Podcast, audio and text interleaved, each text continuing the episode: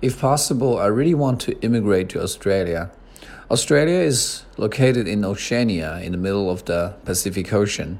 It is a large sized country with a very small population of just 20 million, and it is the most developed country in the Southern Hemisphere.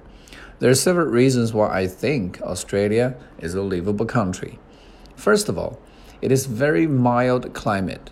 The temperature there varies mainly between 10 to 20 degrees, with the hottest being 30 ish and the coldest being no lower than 0 degrees.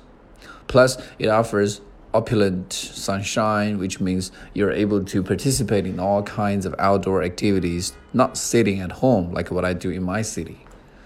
Secondly, this country has numerous beaches where you can enjoy swimming and surfing. If you're not good at any of those sports, you can just lie on the sands under the sunshine, listening to the sound of ocean and feeling the brushing of the winds.